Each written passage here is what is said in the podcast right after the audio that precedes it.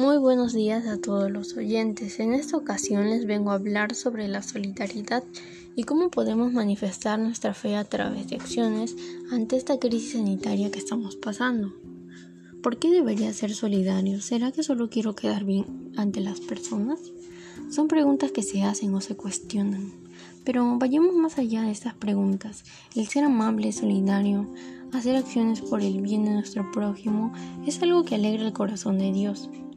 Como se dice en el Evangelio de nuestro Señor Jesucristo según San Lucas 21 del 1 al 4, Jesús tiene ojos para dos casos. Pero la ternura y el reconocimiento se posan sobre la solidaridad de la viuda pobre, que es capaz de comprometer su propio sustento por aquello que da.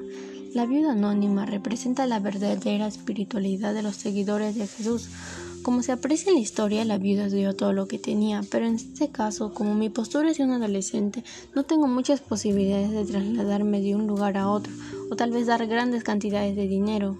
Eso no quiere decir que no podamos ayudar o apoyar, con tan solo hacer un buen uso de las redes sociales para contactarnos con personas que están pasando un mal momento durante esta pandemia, orar por todos aquellos que están en una gran lucha, o transmitir buenas vibras, con tan simples gestos podremos lograr sacar muchas sonrisas.